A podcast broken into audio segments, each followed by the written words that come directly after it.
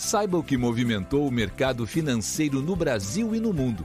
Você está ouvindo o Análise do Dia, um podcast original do Cicred. Olá pessoal, muito obrigado por nos acompanharem aqui no podcast do Cicred. Quem fala é Luan Rezende Eduardo, da equipe de análise econômica.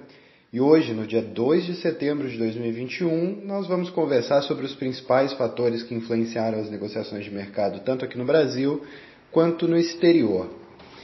Iniciando ali pelos mercados europeus, estes operaram com um pouco ímpeto na medida que investidores aguardam os dados do mercado de trabalho americano. A partir dessa divulgação, o Fed pode reconsiderar uh, as suas decisões sobre a normalização monetária no país, o que pode também influenciar as decisões do Banco Central Europeu. Né? Até então, os dirigentes do Banco Central norte-americano acreditam que as medidas de inflação do país já estão condizentes com a normalização monetária, pelo menos com o início do seu processo, mas o mercado de trabalho ainda precisa apresentar uma resposta mais consistente. Além disso, nós tivemos também na Europa a divulgação do índice de preços ao consumidor da zona do euro que subiu a 12,1% na comparação anual de julho. Esse ganho de tração em relação à leitura do mês passado, que havia apresentado um acumulado de 10,2%, foi visto com alguma preocupação. Né?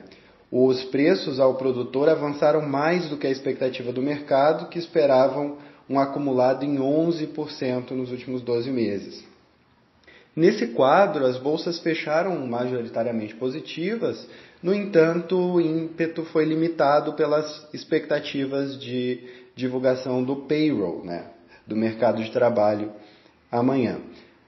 Dessa forma, o índice pan-europeu Stock 600 avançou 0,31%, com, dentre as principais praças, Londres subindo 0,20%, Frankfurt subindo 0,10% e Paris avançando 0,06%, muito próximo da estabilidade.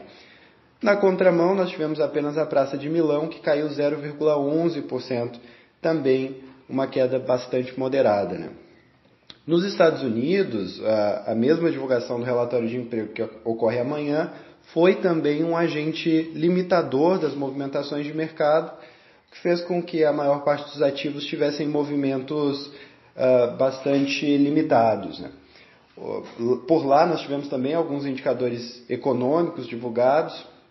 Um deles foi o déficit comercial americano recuando a 70 bilhões agora no mês de julho, um dado positivo, e as encomendas à indústria subiram 0,4% na passagem de junho para julho.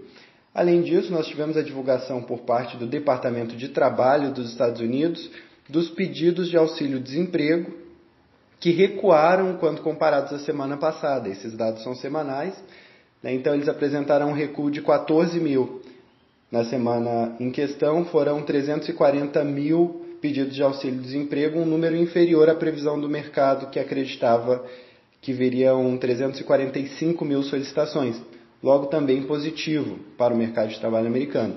Nesse quadro, nós temos, no momento de gravação desse podcast, avanço das bolsas norte-americanas, ainda que também limitado. Né? O Dow Jones sobe 0,37%, o S&P 500 avança 0,28%, enquanto o Nasdaq avança 0,14%, uma alta um pouco mais moderada. Né?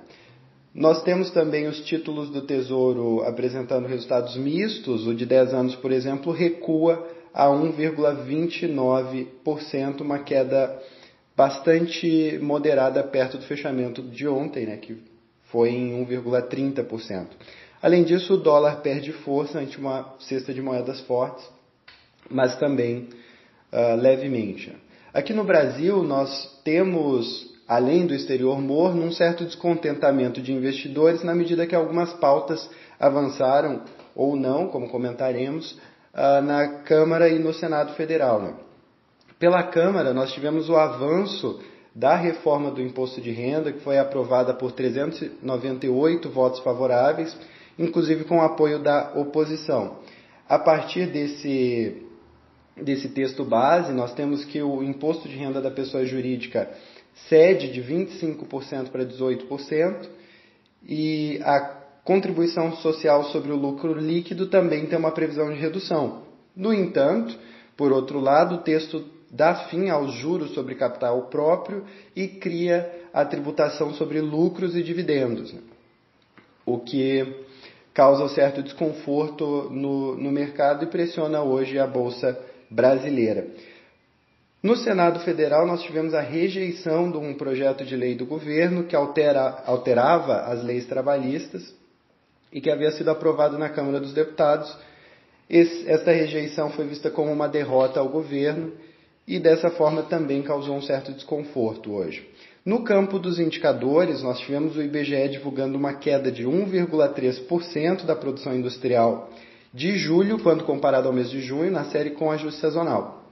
Essa leitura veio abaixo das previsões de mercado, que já era negativo em 0,7%, portanto, também pressionando negativamente os ativos no pregão de hoje. Esse quadro completo, né, bastante negativo, fez com que o Ibovespa cedesse 2,28% até o momento de gravação desse podcast, apesar de ter tido pouco impacto no real, que avançava, mas muito moderadamente, era negociado também no momento de gravação desse podcast em R$ 5,18 por dólar. Né.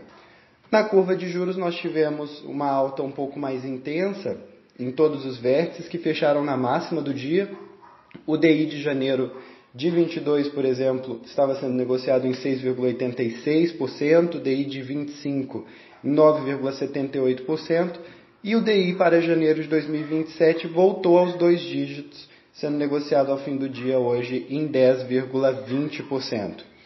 Por hoje é isso, agradecemos a presença de vocês aqui conosco e até amanhã.